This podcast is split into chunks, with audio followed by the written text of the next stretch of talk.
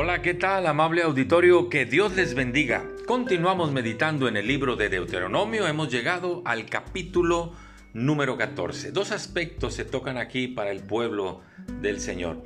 Uno es la comida que podían comer y la que no podían comer. Y el otro es algunos aspectos sobre lo que debería de diezmar el pueblo del, del Señor.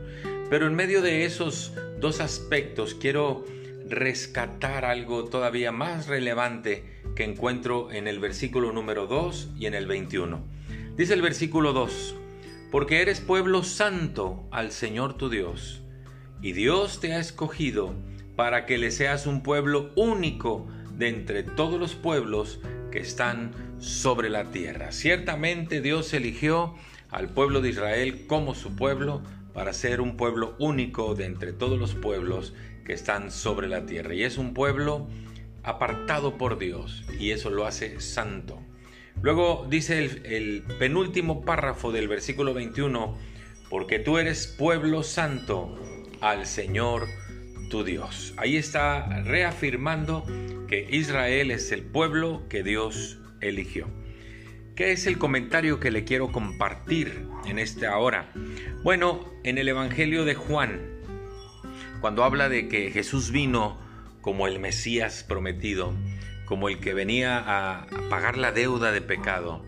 Eh, dice Juan 1:11, a lo suyo vino, es decir, él vino a decirles, ya llegó el Mesías, yo vengo a rescatarles, voy a saldar la deuda de pecado y les voy a abrir el camino hacia Dios. A lo suyo vino el Señor Jesús.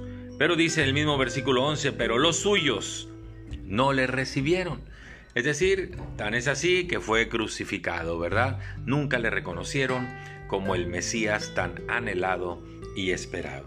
Pero dice el versículo 12 de Juan 1, mas a todos los que le recibieron, a los que creen en su nombre, les dio la potestad o la autoridad de ser hechos o llamados hijos de Dios, y añade el versículo 13, por la voluntad de Dios es decir, a los que sí le reconocimos como el Mesías, como el Salvador del mundo, como aquel que vino a tomar nuestro lugar en la cruz, pues a esos nos recibió como sus hijos. Y quiero añadir algo más.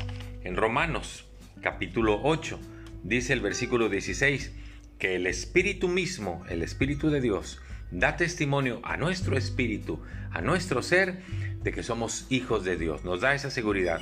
Y si somos hijos, dice el 17, también herederos, herederos de Dios y coherederos con Cristo. Y ahí tenemos la promesa que le fue hecha al pueblo de Israel para tener la vida eterna a través del Señor Jesucristo.